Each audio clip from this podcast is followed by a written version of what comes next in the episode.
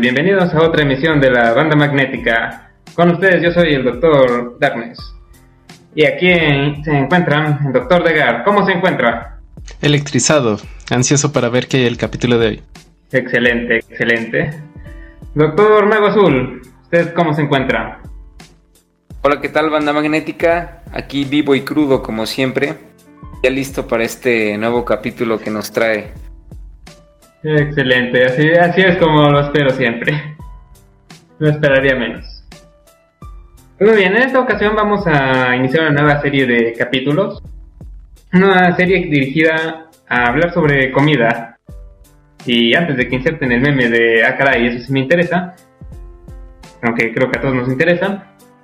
Vamos a. Desafortunadamente no vamos a hablar sobre comer comida. Vamos a hablar sobre el lado oscuro de la industria alimenticia. Y para empezar esta saga, pues yo les vengo a presentar lo que va a ser un tema pues muy fundamental, algo que creo que pues ha estado presente con todos en algún punto de sus vidas. Y pues básicamente es el, lo que llamaría el en el cuarto. No es ninguno de nosotros después de Navidad o después del Guadalupe Reyes. Es la pirámide alimenticia. Así que, pues, si les interesa realmente este tema, quieren saber qué está bien con la pirámide, qué está mal con la pirámide alimenticia, o más bien qué está bien con la pirámide alimenticia, pues quédense hasta el final para seguir escuchando esto.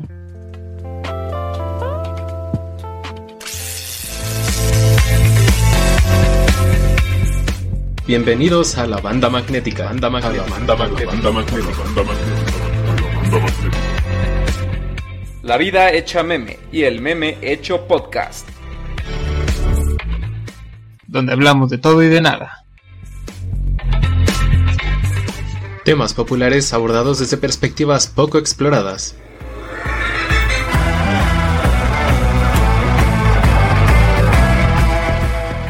Nos llamaron locos. Y tenían razón. Resulta que no eran ah. explosivos, solo eran tamales. También la teoría sobre los juegos MOBA y la Tercera Guerra Mundial es totalmente verídica. Con eso, Namuts, seguramente podemos aprovechar su fuerza.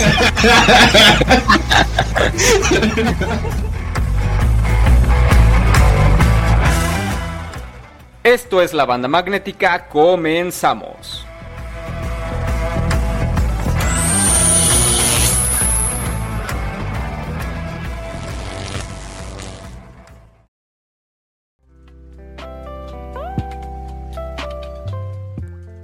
Ahora quisiera comenzar con una pregunta hacia los doctores autonombrados de la banda magnética. Y es básicamente, pues, ¿qué, saben de la pirámide alimenticia? ¿Qué, ¿Para qué creen que sirve? ¿De dónde creen que vino? ¿Creen que tiene algún problema? No sé, doctor Degar, ¿usted qué, qué opina? Pues yo pienso que es una especie de acordeón o referencia rápida para saber cómo tomar las porciones de distintos tipos de comida en tus comidas diarias. supongo que es para que te hagan más saludable, más fuerte o obtengas la cantidad de nutrientes necesarios. Pero al parecer vamos en el camino de que está manipulada de alguna manera. Ok, sí, sí, sí. Nada que no se nos adelante, doctor Degas. Pero sí, esa es supongo la conceptualización que tendría cualquier persona. ¿Qué es usted, doctor Mago Azul? ¿Qué, sabe de, esta pirámide?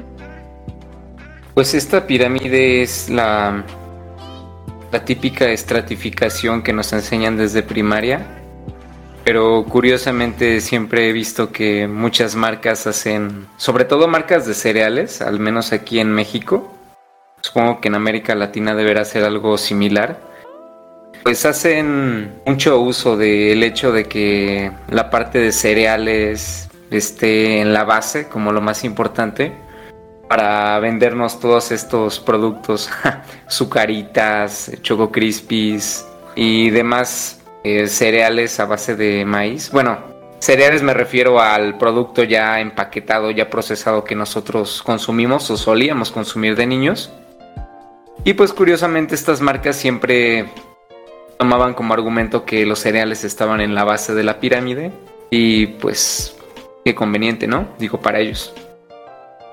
Sí, sí, sí, y justamente es un poco de lo que saber aquí, de que no es exactamente solo una coincidencia. Qué bueno que lo nota, doctor Mago Azul, porque más o menos nos iremos por ese lado.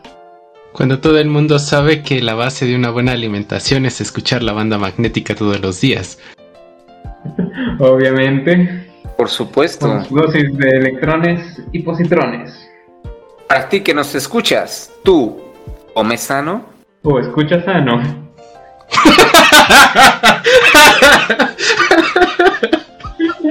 Ha de sonar horrible. De hecho, yo lo habíamos puesto en un meme de una naranja que decía no sé qué vergas y en la descripción de la, del meme era como de ¿Y tú internauta, come sano? Ha de salir horrible eso, bueno. Muy bien. eh. bueno, vamos, vamos a comenzar con, con algo así. A ver, ¿qué, una pequeña lluvia de ideas. ¿Qué, ¿Qué opinan que son los errores más obvios que podemos ver en la pirámide alimenticia? Además de, por ejemplo, pues ese de que llegue ahí el cereal y pues se agarre de eso de que está hasta abajo. ¿Ustedes sí creen que, que los cereales deberían estar ahí en la base? Pues tengo entendido que principalmente es el consumo de macronutrientes lo que te da una buena alimentación. Entonces, cosas que te dan proteína, carbohidratos y fibra son los grupos más grandes y tienen que estar en una proporción distinta. ¿no? Como que la fi- la fibra es lo que deberíamos de consumir más y que consumimos menos, de hecho, ¿no? Ajá, ajá. Pero pues justamente con eso de proteínas, pues hay otros alimentos que también tienen bastantes proteínas y bueno, pues para empezar, todos los alimentos provenientes de animales, pues son una gran fuente de proteínas, ¿no? Y no están ahí en ese peldaño de la de la pirámide alimenticia, ¿correcto? Mm, cierto, pero tampoco es como la proporción más grande, ¿no? De macronutrientes que tendríamos que consumir. Tampoco no es precisamente como que estos alimentos de origen animal sean precisamente lo más lo más económico de consumir, de obtener para la mayoría. Ujú. Ajá, el dinero, el dinero, el cochino dinero. También el hecho, por ejemplo, granos como las lentejas, los frijoles, pues sí tienen una gran cantidad de proteína y fibra. Sí, Entonces, eso sí. también hay, hay una falla, ¿no? En representar la pirámide por estos tipos de comida. Pues cada tipo de alimento va a tener una proporción distinta de los macronutrientes que en realidad tenemos que contar. Como dato curioso, las crónicas de la conquista cuentan que de hecho antes de el asentamiento de la colonia española, pues la mayoría de los indígenas en el Valle de México pues llevaban una dieta mayoritariamente vegetariana. Entonces tal vez esta, este detalle de que los cereales estén a la base de la pirámide no se me haría algo tan descabellado. Aunque pues si tenemos en cuenta esto de que no es lo mismo el cereal, la papa, el frijol, todo esto que nosotros consumimos o consumiríamos de manera natural, con todos los alimentos procesados que consumimos hoy en día. Ajá, y ju- justamente yo creo que también de eso podemos hablar sobre, pues otro, otro de los principales errores, pues eh, es justamente el que mencionas, doctor Mago Azul, de cómo, pues no estamos mostrando a lo mejor las cosas que deberían ser, ¿no? Ponemos en cereales cualquier cereal, a lo mejor no ponemos tecas o los goles, como dice el doctor Degar. Entonces ahí hay un claro error de cómo está representando pues cada uno de los peldaños. Y no es coincidencia. No, no es nada de coincidencia. No es coincidencia. Es- nos está diciendo que es un símbolo Illuminati. ya lo descubriste ya lo descubriste doctor Degar no sé quizás si fuera un símbolo Illuminati sería mejor Tienes que comer el ojo que todo lo ve. está justamente ahí con las carnes Es muy rico, a mí sí me gusta. Bueno, no el ojo de pescado, pero el ojo de res sí me gusta. ¿El ojo de qué? De res.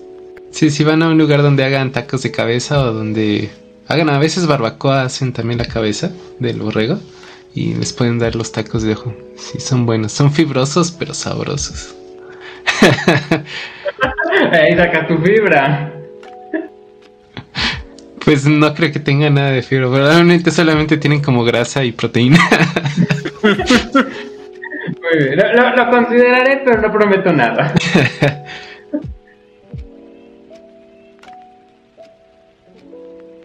Otro error que podré, podremos hablar así muy claramente.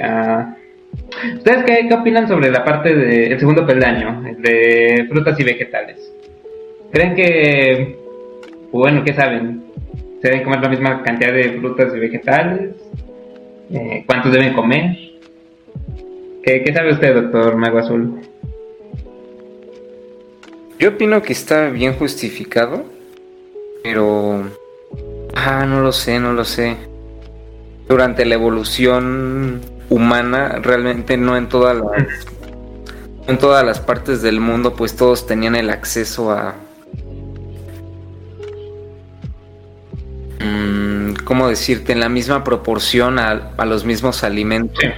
Entonces, por ejemplo, para mí es, es difícil imaginarme que eh, asentamientos humanos que vivían en climas muy áridos o muy inhóspitos, pues pudieran tener acceso a esta a este esquema de alimentación en sí, no tanto, ya, perdón si me desvío un poco de la pregunta, tal vez la, la pirámide en sí es una generalización mediterránea. Pero, por ejemplo, nosotros en Mesoamérica realmente teníamos abundancia de prácticamente de todo. No se me haría extraño que nuestra alimentación en principio pues estuviera basada en semillas y en frutas. No sé, para mí, bueno, al menos tomando como contexto las condiciones de, pues sí, de Mesoamérica y de Latinoamérica en general tal vez. Pues me parece que sí está bien ubicado este estrato de frutas y verduras. Pero pues sí se me hace curioso esto, toda esta estratificación, porque pensando, no sé, en los pueblos de Escandinavia, no sé qué tan, qué tan a la mano pudieran ellos tener este estrato de frutas o verduras. Sí, eh, O la gente de Japón, por ejemplo, no sé qué tan a la mano pudiera tener todo- todos estos alimentos. Entonces, en sí, si todo lo, toda, a todos los humanos los ponemos dentro de este, dentro de este esquema, pues bien podríamos decir que, pues los japoneses padecen de desnutrición.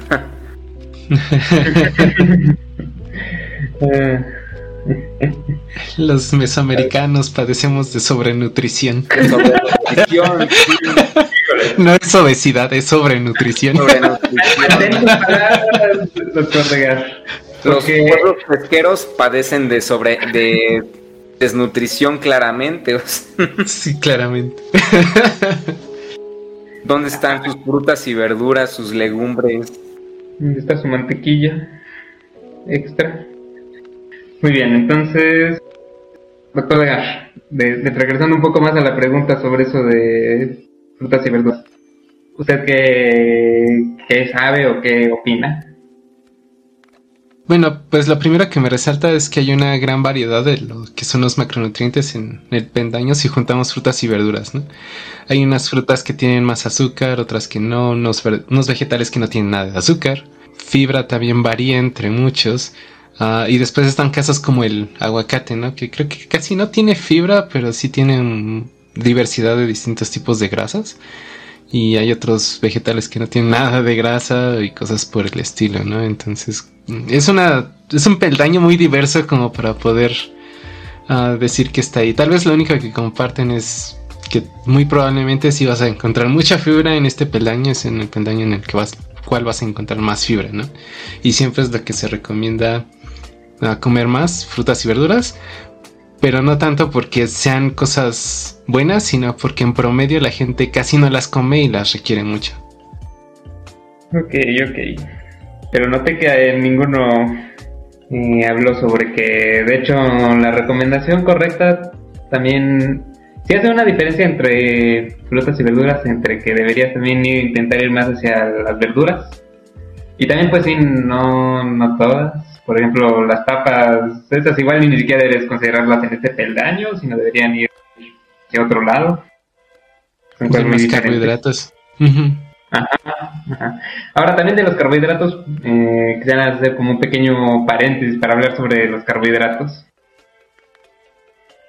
Que tiene que ver, que también mucho con la azúcar, que tiene que ver también mucho con lo que hablábamos hace un momento sobre cómo de pronto pues tenemos cereales y algunas otras cosillas que igual tampoco deberían ir en el primer peldaño. Y bueno, pues obviamente los carbohidratos pues son necesarios. La, la cuestión es que hay diferentes tipos de carbohidratos. ¿no? Eh, de hecho, la fibra es un tipo de carbohidrato que deberíamos consumir mucho, como menciona el doctor Regar, y que a lo mejor no lo hacemos tanto. Mientras que otros carbohidratos, pues, carbohidratos refinados o más pequeños que se, que, se digieren rápidamente, pues a lo mejor no hay que consumirlos tanto. ¿no? Hay, hay un poco lo que menciono de, de que hay que consumir más verduras que suelen tener más fibra que carbohidratos refinados, azúcares refinadas. Bueno, no azúcares refinadas, más bien carbohidratos sencillos. Y pues bueno, no, son necesariamente malos tampoco. No solo hay que intentar consumir más de los carbohidratos complejos que de los carbohidratos más sencillos. El problema justamente es que en la pirámide alimenticia no hacen esa diferencia y de hecho pues si nos vamos al primer peldaño pues el problema es que hay muchas cosas que están preparadas de harina pero es harina refinada que suele contener mucho azúcar y que solo contiene una proporción muy pequeña de todas las semillas que deberíamos consumir porque en efecto sí deberíamos pues es sí debería ser la base de la alimentación, pero no exactamente cualquier cosa. Eh, un comentario, por ejemplo, que, llegué a encontrar cuando estuve buscando sobre esto, pues era que el pan blanco a lo mejor más bien iría pues hasta en el lado de postres que más que acá en, la parte de los granos o de los cereales. Porque hoy en día pues eso ya está súper refinado y pues, tiene muchísimo azúcar, y no tiene todos los nutrientes que debería o que originalmente tendría el pan. Y no existe esa, o, bueno, al, menos no se encuentra tan, tan visible esa diferenciación entre estos diferentes tipos de comida en la, en la pirámide. Y no, de nuevo les repito, no es coincidencia.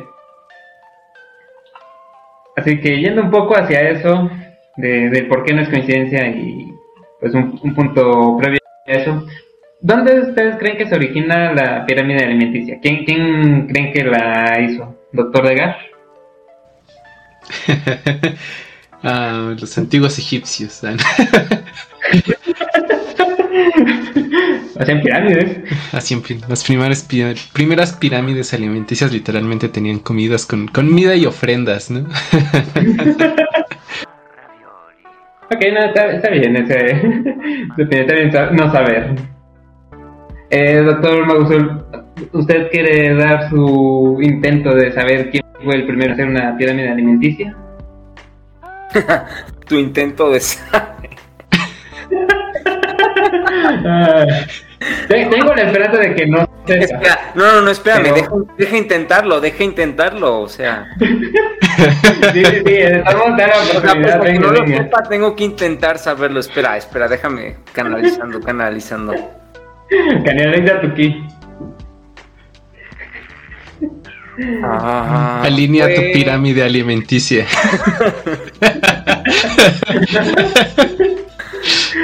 Tus chakras del alimento. Si suena medio esotérica la que está en la pirámide, igual y sí se asocia un poco como con los chakras. tu chakra de las harinas está, está muy abierto demasiado. No, no sé cómo funcionan los chakras, la verdad, pero...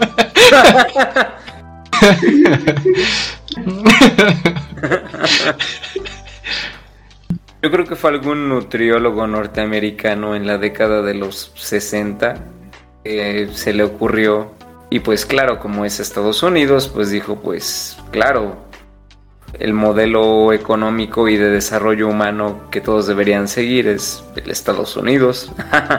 Entonces la pirámide alimenticia pues era esta que yo he elaborado directamente basándome en las necesidades alimenticias de un americano promedio. Pues ya, ese fue mi intento de saber.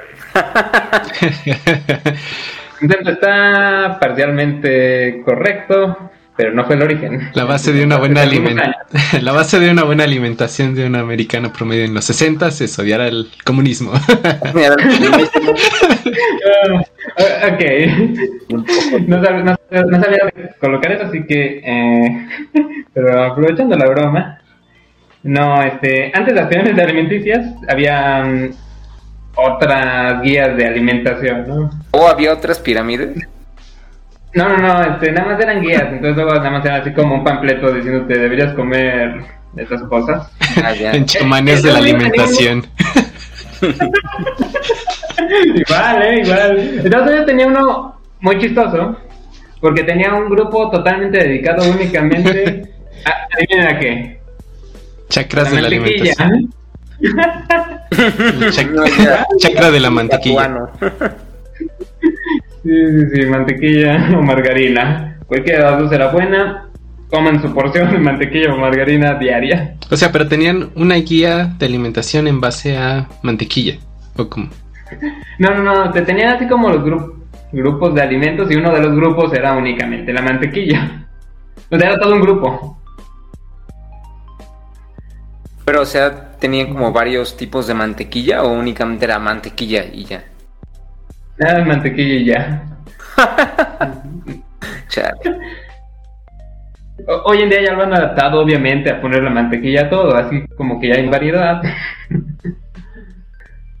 ok, no, la, primera pirámide alimenticia surge en Suecia, en 1972. Ahora, pues, Ustedes imaginarían que, y pues por lo que hemos hablado, pues yo creo que sí imaginarían que pues era para tener una dieta, a lo mejor una dieta promedio de, los suecos, em, pero no era así. De hecho era más como lo otro que el doctor Mago Azul mencionaba sobre, sobre el dinero. Por esos tiempos hubo muchos problemas alrededor del mundo, hubo sequías, aparte estaban, había pasado lo de la guerra mundial, la segunda guerra mundial, entonces, pues hubo problemas en cuanto a la, alimentación, hubo escasez de alimentos, y o sea, a nivel mundial, no, había dónde sacar. Entonces, en Suecia, dijeron, pues hay que hacer algo al respecto. Hay que hacer una pirámide alimenticia. Las cosas más baratas y accesibles van hasta abajo, lo más caro y menos accesible va para arriba. Las piedras van hasta abajo. Nada, nada, no, no las pusieron porque dijeron, ay, lastiman los dientes y nos sale más caro eso. Me acordé de ese cuento de primaria de la sopa de piedra. Ah, la sopa de piedra. Que de hecho sí existe en Oaxaca.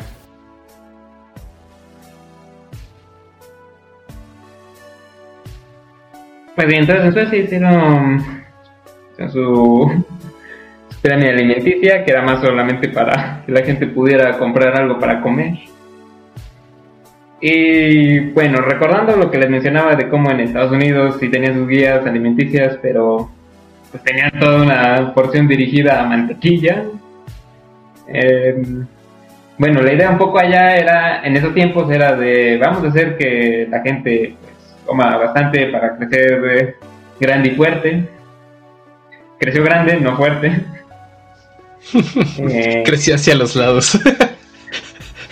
Era crecimiento, era crecimiento. Oye, yo todavía estoy en crecimiento. Me moriré de hambre. Me quitaste mi mantequilla, ahora moriré de hambre.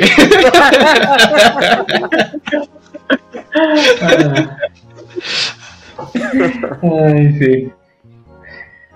Nada, pues Nada, sí, eh, Estados Unidos tenía ese pequeño problema porque intentó buscar como, pues sí, hacer que la gente creciera grande y fuerte para, por si había otra guerra, pero pues no nada más creció grande hacia los lados con su buena mantequilla y dijeron, hay que hacer algo. como que está buena la idea de los suecos de hacer su pirámide alimenticia. ¿Por qué no hacemos la nuestra? Y, y de hecho sí consiguieron a, una buena nutrióloga, una buena científica que hizo una buena pirámide alimenticia. Pero hubo un detalle, esa, esa pirámide alimenticia no es la que tenemos hoy en día. Y bueno, algo que noté ahorita, bueno, hace rato que estábamos hablando sobre problemas, pues nadie mencionó el hecho de que la pirámide alimenticia de hecho sí tiene porciones de, de qué deberías comer y también incluso en cada grupo. Y eso fue de lo primero que cambiaron en cuanto la investigadora, les doy el nombre, Louis Light, eh, llegó y pues ya les entregó al gobierno de Estados Unidos, en específico al departamento, el departamento alimenticio de Estados Unidos, eh, recibieron la pirámide alimenticia y dijeron, bueno, vamos a revisarla antes de publicarla. Y lo primero que dijeron fue, hmm, como que las porciones son muy pequeñas, háganlas el doble. Esta economía tiene que crecer. O sea, directamente fue alguien ajeno a la ciencia, a la medicina o a la nutrición, alguien que dio esta, bueno, más que recomendación, esta orden. Esta primera orden, ajá. Y, y había una buena razón. Bueno, buena para la economía de nuevo, no, no buena para, para la ciencia ni para la gente. Ni para tu salud. Ni para tu salud, ¿ah? Sí, resulta que allá en Estados Unidos hay formas legales en las que pues, pues ciertos candidatos o, o, ciertos grupos políticos pues pueden recibir dinero de empresas privadas o de sectores privados. Acá en México no. Pero allá en Estados Unidos sí, hay, hay, hay algunos instrumentos con los que pueden hacerlo. Son los comités de acción política, se llaman, y los cabilderos. Básicamente son formas en las que se pueden formar asociaciones y pues ya puedes pagarle ahí a un político y, y como que pues decirles, hey, promueve lo, promuévenos para que también sigamos dando dinero. Y también ocurre que muchas veces allá se da esto de que pues hay gente que inicia en estos grupos y después se pasa al grupo político o viceversa, después de que algún político acaba con acaba su carrera como político, pues se mete a estos grupos. Y pues obviamente hay grupos dedicados a la parte de la industria alimenticia, a los diferentes sectores de la industria alimenticia. Y pues todos estos grupos fueron como parte de lo que influenció eso de decir, pues hay que hacer que sea el doble de lo que comen porque pues eso de que de pronto disminuyamos cuánto van a comer sus porciones, pues no es bueno para el negocio. Pero ahí no fue lo único. bueno, pero ¿qué onda con la gente? Es como de, ya estoy lleno, pero la pirámide alimenticia me dice que tengo que comer más. Algo así. Por la patria. Han ido a Estados Unidos, ya sabrán cómo te sirven las porciones. Por la economía. Por la patria. Por la patria. me, imagino a la, me imagino a la abuelita así de, hijo, te sirvo otra ración de albóndigas. Y el niño, no abuela, estoy lleno. Que te sirvo el doble, maldito comunista.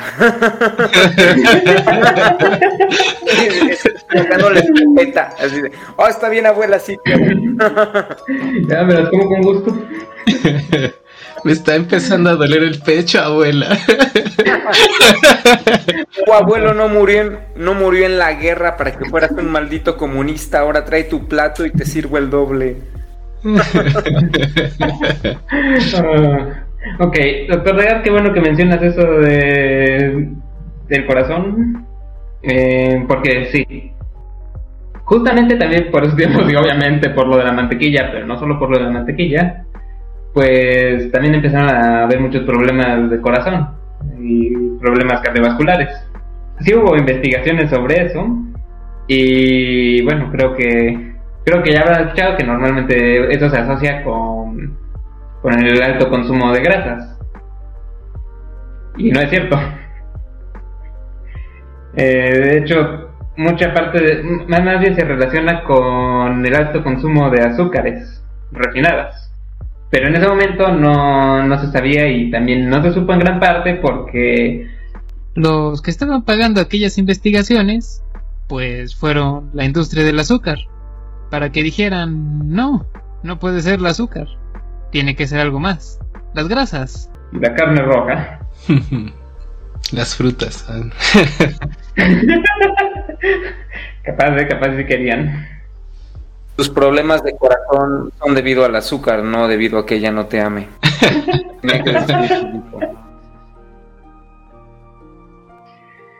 Entonces, pues, eso fue un- una de esas cosillas que también por ahí se pasó.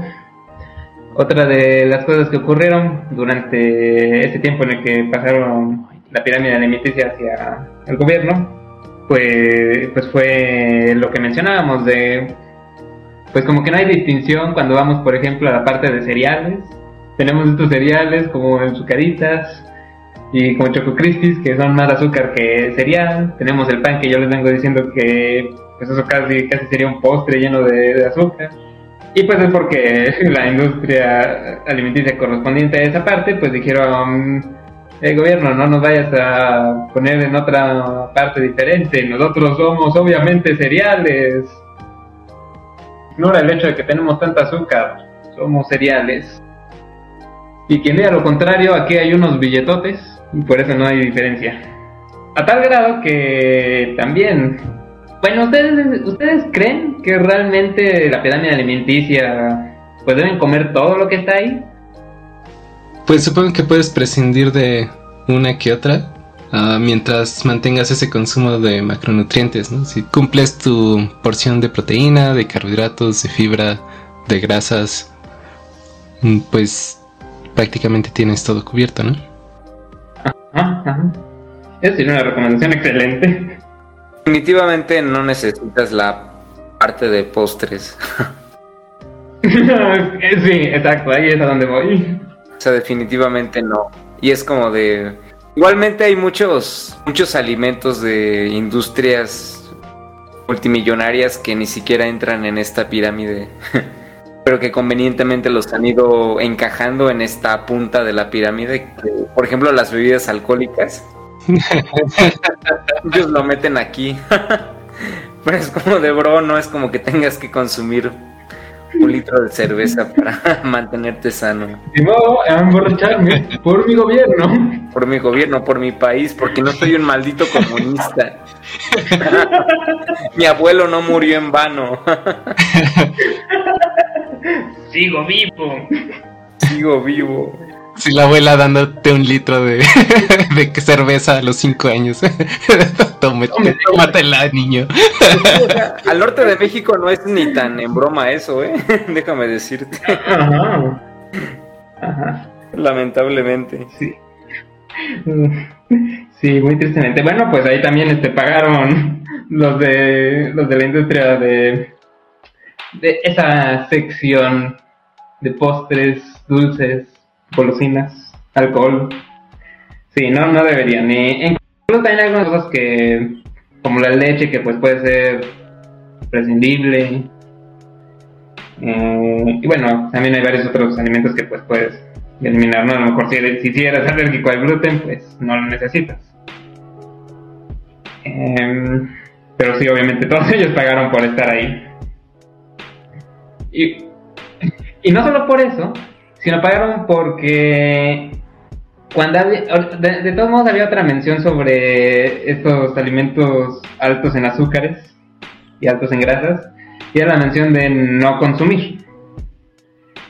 Y eso lo cambiaron, bueno, le dijeron al gobierno de, "Hmm, como que no sería tan conveniente que eso de no consumir porque pues igual y si los escuchan y no consumen nuestros productos, ¿qué tal si pones algo menos sugestivo como consumir menos? Ya les das permiso a las personas de sí consumir nuestros productos. Pues no lo vería eso tan problemático. Tal vez incluso más bien poner un grupo de alimentos que sí sea imperativo comer. Eso también podría ser un equivalente. Eh, como que sí se han hecho estudios psicológicos, ¿no? De cómo ah, palabras negativas o positivas ah, afectan a tus decisiones. Entonces, pues, ah, no sé. Tal vez sí s- pusieras directamente como de no consumir dulces, uh, no sería tan efectivo como decir que son dañinos a tu salud, ¿no? Ah, bueno, es que la opción original era ni siquiera incluirlos. Después fue eso de no consumir y de nuevo al gobierno no le gustó.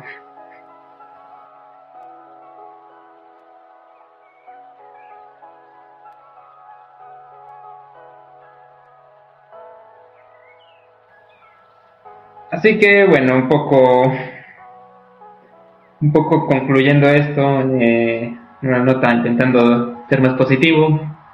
Sobre eso, pues yo creo que la recomendación más importante, más allá de, de esto, pues por un lado estaba que el doctor Legar nos decía, pues hace rato de, pues sí, con que comas la parte de tus nutrientes que sí necesitas, pues eso ya, ya bien no, no te fijes tanto en seguir esta pirámide alimenticia que pues yo creo que lo mejor es no seguirla de, plano.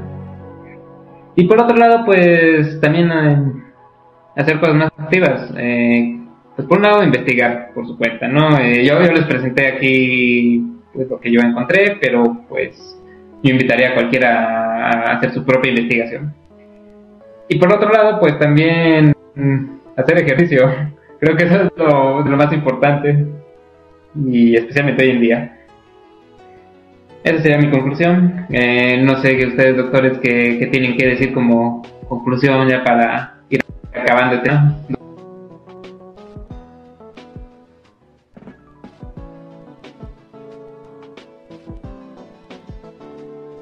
Cuando uno ve este tipo de cosas y como la influencia que ejercen las empresas en la política y en la salud pública, pues tal vez uno entienda por qué hay tan una gran cantidad de anti-vaxxers en Estados Unidos, ¿sabes?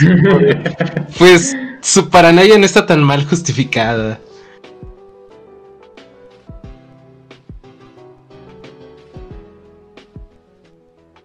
Pues actualmente ya la la educación objetiva científica respecto a nutrición pues ya no está monopolizada o tan monopolizada. Realmente si una persona que nos escucha quiere mejorar su alimentación pues más que seguir ciegamente esta pirámide o cualquier otra pues que acuda con su nutriólogo más cercano. Porque pues realmente cada persona es un mundo y no tiene la misma el mismo requerimiento de nutrientes ni energético como un programador, eh, un estudiante, un profesor, que tal vez un atleta o una persona que trabaja en un almacén, un montacarguista, un conserje, una persona que está un poco más activa en su día a día. Más que nosotros. Pues nada, yo creo que sí, ese era el tema y pues sí un poco esa invitación a, los escuchas a... Pues que sí, si les interesa el tema, pues no se queden aquí. Definitivamente no se queden con la pirámide alimenticia. Indaguen, busquen más, edúquense. Y pues también siempre estén conscientes de que muchas veces, pues, si es gratis lo que la información que están consiguiendo, pues puede ser que se lo estén cobrando de otro modo entonces, pues siempre estén atentos a eso de que de los intereses detrás de las cosas. Siempre los hay. Asegúrense de que no los perjudiquen a ustedes. Con eso pues me despido en esta ocasión y pues esperemos continuar con esta saga sobre el lado oscuro de la industria alimenticia.